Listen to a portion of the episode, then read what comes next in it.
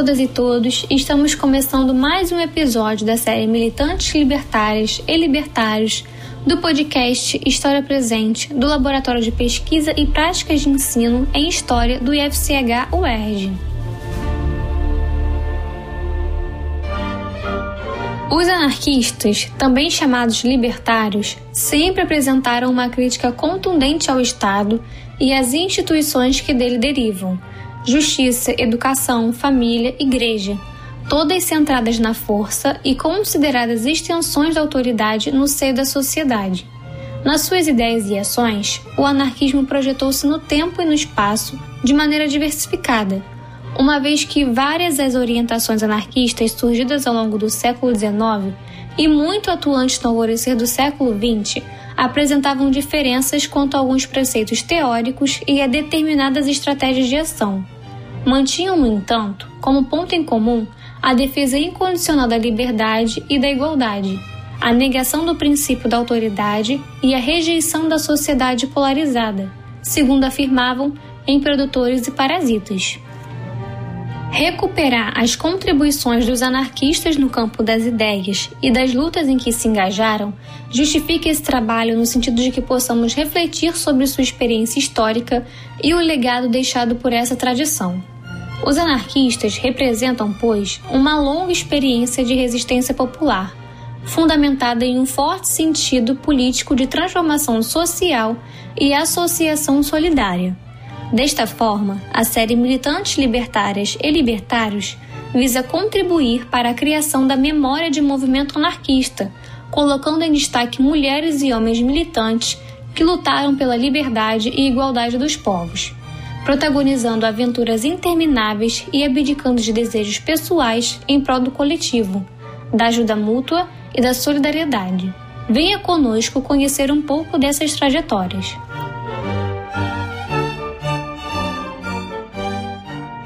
José Oiticica, Uma Vida pela Militância Libertária e pela Organização Anarquista.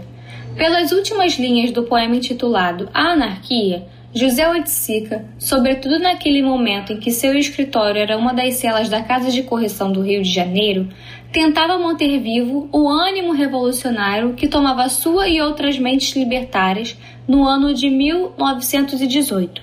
Dali, preso desde o dia 18 de novembro, só sairia quando desterrado a Alagoas, acusado de ser um dos principais organizadores da insurreição anarquista na capital federal, cumpriria sua pena na propriedade rural da família, o Engenho Riachão. No primeiro mês de 1919, partiria então, acompanhado de esposa, filhas e filho, para o Nordeste brasileiro, de onde só retornaria em maio do mesmo ano. É certo que estas afirmações sobre José Oiticica já de início, constroem em nossas mentes, no mínimo, um grande ponto de interrogação. Quem foi este personagem que tem sua trajetória marcada pela militância em benefício dos ideais de igualdade, solidariedade, horizontalidade, justiça e paz social, mesmo advindo de família detentora de propriedades rurais? Ou seja, da oligarquia nacional. José Rodrigues Leite Oiticica nasceu em 22 de julho de 1882, no município de Oliveira, Minas Gerais. Descendente de família oligárquica e com tradição da política nacional, se mudou para o Rio de Janeiro em fins de 1890, quando seu pai, Francisco de Paula Leite Oiticica, for eleito como deputado pelo estado de Alagoas. Antes de ter como destino a capital federal, Oiticica havia residido os últimos quatro anos em Maceió, onde iniciou seus estudos ainda em casa e tendo como professora sua mãe, Ana Adélia Leite Oiticica. Já no Distrito Federal, nosso personagem deu sequência à sua formação educacional, sendo matriculado sempre nos colégios tradicionais da cidade, tendo concluído o ensino normal aos 15 anos de idade no Colégio Paula Freitas, onde conheceu Lima Barreto. Com Lima, posteriormente e já anarquista, dividiria muitas páginas de periódicos de propaganda social.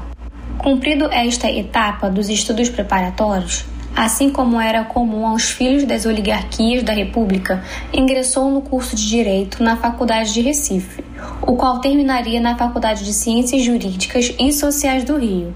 Conforme nosso personagem, a escolha se deu por influência das leituras sociais comuns em sua formação. Estas leituras sociais o levaram, ainda no período acadêmico, a tecer suas primeiras concepções sobre uma organização social justa, consequentemente, iniciando sua atividade como polígrafo pelas páginas do jornal Cidade do Rio. Oiticica apresentou suas análises e soluções acerca das questões políticas e econômicas que afetavam o desenvolvimento da sociedade. Neste momento, seus textos eram escritos sobre as bases liberais que alimentavam as mentes intelectuais da jovem república. Logo, a iniciativa particular e Estado mínimo apareciam como fórmulas de sucesso enquanto diretrizes de ordenação social. Estas preocupações o levaram a participar da organização de Federação dos Estudantes, agremiação pela qual externou suas ideias sobre a função do ensino como estratégia solucionadora dos problemas sociais. Ainda durante a graduação, frequentou a disciplina de Medicina Legal, o que o incentivou a se matricular no curso de medicina após concluir a primeira faculdade, mas acabou por não concluir esta segunda formação. A trajetória acadêmica deste personagem bem representa o espírito que animava as propostas científicas que buscavam uma síntese da humanidade, nas quais a união entre direito e medicina ganhava um destaque nas explicações comportamentais.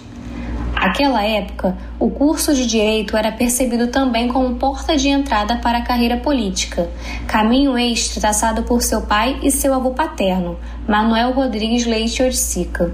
Mas, Segundo José, decepcionado com as artimanhas que envolviam os processos jurídicos, resolveu abandonar a advocacia e iniciar carreira em outro setor, o campo pedagógico.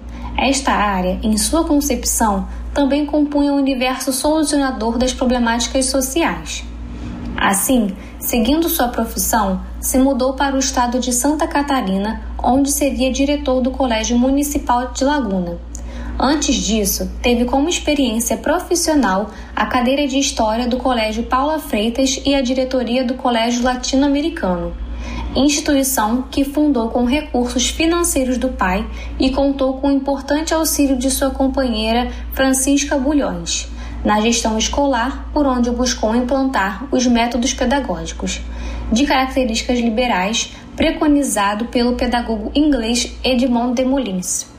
Após a malfadada experiência do colégio latino-americano, o destino seguido foi o sul do país, onde residiu por três anos e retornou à capital federal após desentendimentos profissionais unidos à insuficiente remuneração para manter a família, que já contava com três crianças. Já no Rio de Janeiro, em fins de 1910, se aventurou por concursos públicos que, apesar de atingir as primeiras colocações, teve a posse negada. Estas desilusões relacionadas às experiências profissionais, que em certa medida também se relacionavam aos poderes públicos, ajudaram José Oiticica a formular o que ele mesmo lhe chamou de uma nova teoria de Estado, a qual tratou logo de apresentá-la a seu primo jornalista Ildefonso Falcão sendo informado que aquilo era puro anarquismo. Oiticica, que ainda entendia como única proposta dos libertários a destruição da sociedade por meio de bombas, se contrariou com a informação. Dessa maneira, Ildefonso presenteou com algumas leituras de paradigmas ácratas, entre elas o jornal Hebdomadário, Os Tempos Novos. Este periódico era dirigido por Jean Grave, grande defensor da atuação anarquista em meio aos sindicatos operários. Convencido que suas ideias muito se aproximavam das diretrizes preconizadas pelos anarquistas, José Oiticica tratou de se aproximar dos núcleos que combatiam o sistema vigente. Em consequência, a Liga Anticlerical do Rio de Janeiro passou a compor os ambientes frequentados por nosso personagem, promovendo ali cursos gratuitos de sociologia e direcionados à formação das consciências revolucionárias dos setores sociais oprimidos. A Liga tinha como importante divulgador de suas ideias e ações o periódico anticlerical A Lanterna. Por meio deste jornal e homenageando o pedagogo espanhol libertário Francisco Ferrer, Oiticica publica seu primeiro artigo com características anarquistas em 1912. É importante percebermos que é pela porta do ensino que Oiticica inaugura sua militância libertária. No ano seguinte, em 1913, José Oiticica passa a compor o corpo de ativista da Federação Operário do Rio de Janeiro. Este agrupamento, sedimentado nas bases do sindicalismo revolucionário estipulado no primeiro Congresso Operário Brasileiro em 1906, se movimentava sobretudo por meio da realização do segundo Congresso Operário Brasileiro, para combater a repressão e intervenção estatal acerca das questões de ordem trabalhista. Militando entre os sindicatos, como defendia Jean Grave e Enrico Malatesta, Oiticica escreveu grande parte de sua trajetória libertária. Em 1914, junto ao médico anarquista Fábio Luz, Oiticica produziu a revista anarquista A Vida, a qual duraria até 1915 e traria a primeira tentativa de sintetização do pensamento libertário do nosso personagem. Suas análises acerca dos problemas sociais foram dispostas sob o título O Desperdício da Energia Feminina, onde, aproveitando do contexto da Primeira Guerra Mundial, ele denuncia a exploração da mulher na sociedade capitalista, que seria agravada pelo momento belicoso. Contra a Grande Guerra, ainda em 1915, junto à Ford, tem destacado a participação na organização do Congresso Internacional da Paz, que trazia em sua pauta a denúncia dos interesses capitalistas que financiavam o conflito e ceifava milhares de vidas pelo mundo. Na esteira deste evento, fez-se o Congresso Anarquista Sul-Americano, que, apesar de objetivamente reafirmar os temas discutidos no evento que precedeu, tinha como objetivo discutir questões de ordem especificamente anarquistas e organizacionais. No seguinte, em 1916, Oiticica foi aprovado como professor de língua portuguesa do tradicional Colégio Pedro II. Desta vez, seria empossado, mas escaldado das experiências anteriores, convidou para participar como ouvinte de sua defesa o então ministro da Justiça e Negócios Interiores, Carlos Maximiliano, a quem estavam, naquela época, afetas as questões de ensino. Buscavam, então, com a presença do ministro, garantir a idoneidade da banca examinadora. Percebemos com isso que os contatos políticos do pai serviram a nosso personagem na garantia da posse do concurso pela qual havia sido aprovado. Garantido um cargo que possibilitava maior segurança financeira, Oiticica participou ativamente na capital federal dos eventos que marcaram um momento de maior embate entre capital e trabalho na Primeira República. Em 1917, iniciaram as movimentações operárias anarquistas no Brasil, que ao menos até 1920 estremeceriam os pilares de sustentação da ordem social e econômica nacional. Nesta conjuntura, anarquistas e parte da classe trabalhadora, motivados pelos problemas enfrentados, entre eles a carestia de vida intensificada pela Primeira Guerra Mundial, a crescente exploração possibilitada pela ausência de uma legislação do trabalho e o sucesso das revoluções russas, lançaram-se na tentativa da emancipação da humanidade em relação ao capitalismo. A deflagração de greves generalizadas como as ocorridas em São Paulo e Rio de Janeiro, respectivamente em junho e julho de 1917, a dos condutores dos bondes da Cantareira e Viação Fluminense em Niterói e a tentativa da insurreição anarquista na então capital federal em agosto e novembro de 1918. São exemplos desta conjuntura de grande disputa entre capital e trabalho na Primeira República. Junto ao aumento das movimentações grevistas, veio a escalada da repressão policial, que resultou, além das prisões, desterros e deportações, no fechamento da Forge em fins de 1917. Buscando se defenderem dos ataques do Estado, os anarquistas, em janeiro de 1918, fundaram a Aliança Anarquista, que pretendia organizar as forças libertárias em benefício da queda do capitalismo. Em março do mesmo ano, junto à classe operária, trataram de reorganizar a luta a partir da fundação da União Geral dos Trabalhadores, o GT, que também seguia as bases do sindicalismo revolucionário. Oiticica participou ativamente da construção e ações destas duas agremiações de caráter, respectivamente ideológico e classista. É nessa conjuntura de ânimo revolucionário que o professor do Colégio Pedro II, em companhia com outros militantes anarquistas e operários, planejam a insurreição anarquista no Rio de Janeiro, que se daria em 18 de novembro de 1918. No entanto, os frutos da conflagração não foram colhidos, já que a mesma fora delatada pelo tenente infiltrado Elias Ajus. José Oiticica, preso e condenado como principal mentor do plano, teve como pena o desterro da capital federal, retornando ao Rio somente em maio de 1919, quando a polícia alagoana alegou que por lá continuava a divulgar as teses ácratas e, junto a Otávio Brandão, insuflar a população contra o Estado. Voltando ao Distrito Federal, Oiticica deu sequência ao ativismo libertário, prestando grande préstimo à organização do Partido Comunista Brasileiro, este de viés anarquista, ainda em 1919. Como queria Malatesta, este partido era uma ferramenta política cuja finalidade remontava a propaganda e a ação entre o ativismo ácrata e as associações sindicais, buscando atingir uma maior coerência entre o movimento e os valores libertários. Por meio desta agremiação e seu veículo informativo, o jornal Espartacus, Oiticica divulgou seu catecismo anarquista um programa de ação intitulado Princípios e Fins do Programa Comunista Anarquista. Mas a repressão que abatia os movimentos que contestavam a ordem burguesa continuara a refletir no ativismo daqueles militantes, resultando mais uma vez no fechamento da UGT e no desaparecimento da Aliança Anarquista, do PCB e Espartacus. No entanto, como afirmou Oiticica no poema citado no início desta apresentação, a cada herói que morra ou desanime, dezenas de outros bravos surgirão.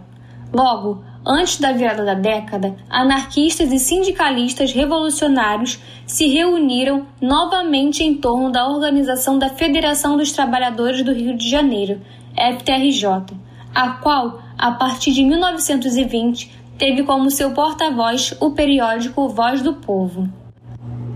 Como um dos redatores deste jornal, Oiticica buscou atentar a classe trabalhadora para os perigos intrínsecos às propostas conciliadoras presentes na Carta da Organização Internacional do Trabalho, OIT, e que começavam a compor as pautas parlamentares e a legislação brasileira, assim como se faziam presentes na corrente sindicalista cooperativista de Sane de Raposo, já com atuação nos ambientes operários. No geral, para nosso anarquista, esta estratégia garantia a manutenção do sistema capitalista ao enfatizar as questões econômicas em detrimento da necessidade da revolução social.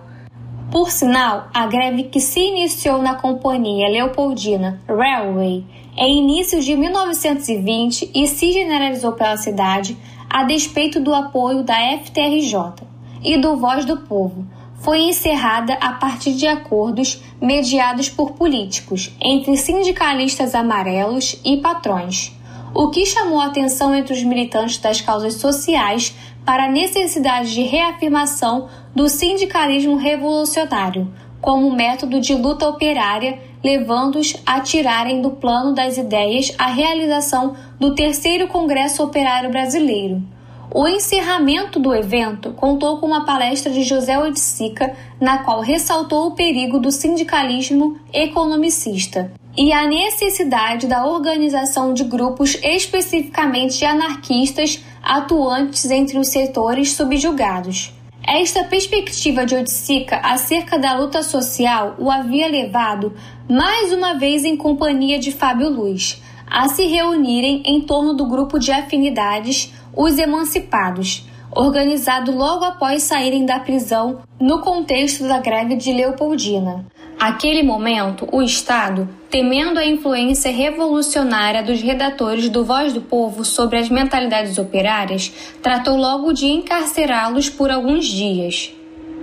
Estes agrupamentos específicos tinham como única determinação a afinidade ideológica. Por isso, Para Oiticica, naquela conjuntura de inserção das correntes economicistas no sindicalismo nacional, se fazia de extrema urgência os anarquistas se reunirem a partir de agrupamentos ácratas para fortalecerem suas teses nos setores explorados em detrimento das bandeiras exclusivamente sindicais. Com este intuito, nosso personagem levaria o debate anarquista para além dos ambientes tradicionais de luta utilizando as páginas do jornal Correio da Manhã, de grande trânsito local, aos palcos do histórico Teatro Carlos Gomes e até mesmo entre Plural Sociedade Teosófica do Rio de Janeiro, atuando, respectivamente, como articulista semanal deste periódico, estreando como dramaturgo naquela casa de entretenimento que compunha o circuito central de teatros da cidade e, por fim, divulgando o pensamento anticatólico naquela sociedade hermética. O professor do Pedro II buscava construir novos caminhos para a implementação das teses libertárias. Para tanto, questionava a política e a educação oficial nas páginas daquele jornal de grande tiragem. Atacava a moral capitalista por meio de suas duas obras apresentadas no Carlos Gomes, pedra que rola e quem os salva, assim como aproveitava das temáticas presentes na teosofia, como o livre pensamento e o cientificismo, para questionar o autoritarismo e a exploração perpetrados pela cúpula romana. Em 1923, já tendo surgido pelas mãos bolchevistas o Partido Comunista do Brasil, aumentando assim a disputa pelo protagonismo da luta social. Oiticica volta a afirmar a necessidade dos anarquistas se organizarem em torno de grupos específicos. Assim, pelas páginas do jornal A Pátria, afirma categoricamente: Penso que devemos separar inteiramente a organização do sindicato da organização dos anarquistas. Nestes anos, anarquistas e comunistas se atacavam nas páginas dos jornais operários, nas ruas da cidade e no interior da FTRJ. Esta disputa resultou, entre tantas cisões, na saída dos anarquistas dessa associação operária, que se uniram em torno da refundação da Forge. Em meio à disputa, Oiticica se posicionava a favor de um debate produtivo entre estas correntes revolucionárias em prol da destruição do sistema capitalista. Entretanto, já no fim de 1923, une a seus pares no ataque dos bolchevistas. A união dos vermelhos com os cooperativistas em uma frente única operária, junto ao crescente autoritarismo e burocratização que tomava a Revolução Russa, já manchada pelos massacres promovidos ao exército de Makhno e aos marinheiros de Kronstadt, demoveram as ideias aliancistas de nosso personagem. As tentativas de organização do movimento anarquista levado a cabo por José Oiticica foram, em certa medida, temporariamente interrompidas quando, em 5 de julho de 1924, no contexto da revolta tenentista e implementação do estado de sítio de Arthur Bernardes, o libertário foi preso e enviado às ilhas prisionais da Baía de Guanabara, onde passaria mais de 13 meses de reclusão forçada. Foi nesses ambientes de variadas formas de sofrimento e influenciados por eles que o professor escreveu grande parte de seu único livro sobre o programa revolucionário que defendia, a teoria anarquista ao alcance de todos. A obra bem expressa seu intuito já no título: transpor as teses libertárias para além das fronteiras sindicais. Após ser libertado, em agosto de 1924, Oiticica deu sequência à sua militância anarquista, continuando com a já expressiva produção de artigos, cursos e palestras de caráter formativo e denunciador. O Correio da Manhã e a Sociedade Teosófica continuaram a ser, para nosso personagem, importantes veículos de divulgação libertária. Mas as contínuas formas de repressão executadas pelo Estado sobretudo pelo governo bernardista, havia ferido gravemente o movimento anarquista e sindicalista revolucionário no Rio de Janeiro, visto que desmobilizou e separou uma quantidade significativa de seus ativistas e esfacelou suas organizações. Para além disso, o cooperativismo e o comunismo conquistavam cada vez mais espaços entre os sindicatos, sendo beneficiados, em grande medida, pelo intervencionismo estatal bem expressado nas reformulações da Constituição Brasileira em 1926. Esta conjuntura de disputa e repressão levou alguns anarquistas a militarem mais constantemente nos órgãos libertários de São Paulo. Entre estes estava José Oiticica, que, após retornar da Alemanha, obrigado pelo novo presidente Getúlio Vargas, buscou na capital paulista dar sequência com suas atividades voltadas à promoção do anarquismo. Em meados de 1929, o professor havia se mudado para Hamburgo para ministrar suas aulas de língua portuguesa na universidade local. No entanto, quando o novo governo assumiu o poder por meio do Movimento de 30, exigiu que o professor retornasse à capital federal, ameaçando-o a cortar seu salário do Pedro II caso negasse. Retornando ao Rio, José Oiticica se deparou com um Estado que colocara cada vez mais em curso uma gestão corporativista, a qual, construindo legislações, paulatinamente ia retirando a autonomia sindical. Nesta conjuntura, Oiticica, atuando mais constantemente no jornal A Plebe, na Federação Operária de São Paulo, FOSP, no Centro de Cultura Social de São Paulo, CCSSP, no periódico A Lanterna e na Coligação Nacional Pró Estado Leigo, CNPEL, buscou, sempre incentivando a organização específica anarquista, resistir à ação comunista entre os operários e às características fascistas e ações governamentais que avançavam sobre as questões sociais e contavam com grande préstimo da Igreja Católica, a qual cada vez mais se inseria na política nacional. Entretanto, a repressão estatal mais uma vez cessaria a continuidade de sua luta. Em 1935, com a Lei de Segurança Nacional, Vargas conseguiu calar quase totalmente as vozes dissonantes à sua gestão. A pá de cal batida sobre os movimentos contestadores viria com a instituição da ditadura getulista implantada em 1937 e chamada de Estado Novo.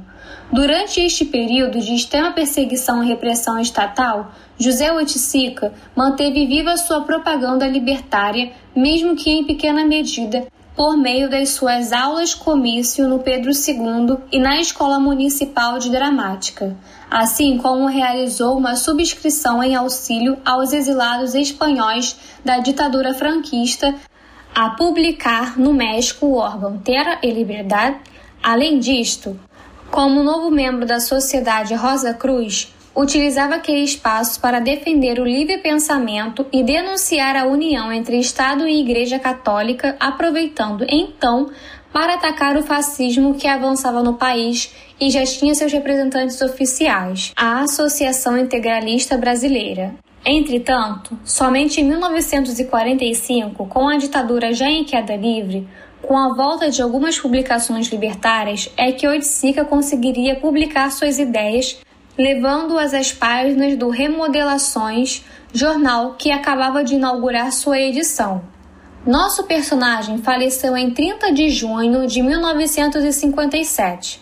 Durante esta lacuna iniciada após a ditadura de Getúlio, Oiticica dirigiu o jornal por ele criado e intitulado Ação Direta, onde buscou manter ativa a divulgação das prédicas anarquistas como protagonistas da Revolução Social no entanto, com o fim do sindicalismo revolucionário, o jornal se tornava um dos únicos lugares de militância de nosso personagem.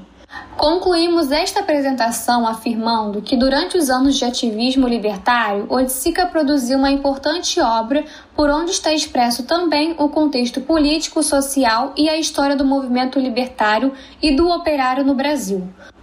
Fundou periódicos e colaborou com vários outros jornais por onde buscou auxiliar, a partir de textos doutrinários e analíticos, a formação da consciência revolucionária das classes oprimidas.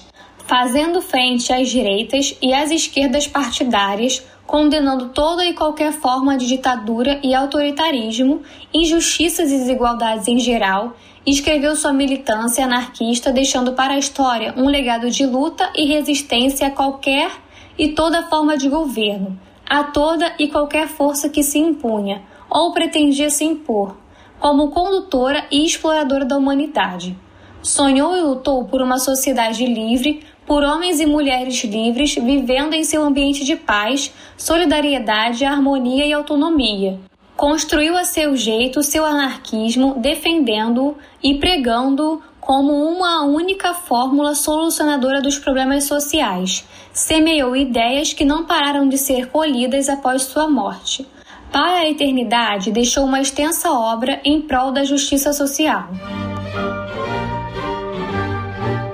Militantes Libertárias e Libertários é uma produção do Núcleo de Estudos e Pesquisas sobre Anarquismo e Cultura Libertária, ancorado no Laboratório de Pesquisa e Práticas de Ensino em História, com o apoio do Audiolab UERJ. A coordenação dessa série é das historiadoras Angela Roberti e Ingrid Ladeira. O texto apresentado é de autoria do historiador e pesquisador do anarquismo Aden Lamounier. Abertura, apresentação e encerramento Júlia Malheiros e vinheta de Leonardo Pereira. Atenção ouvintes, os episódios são sempre postados às quartas-feiras. Até o próximo.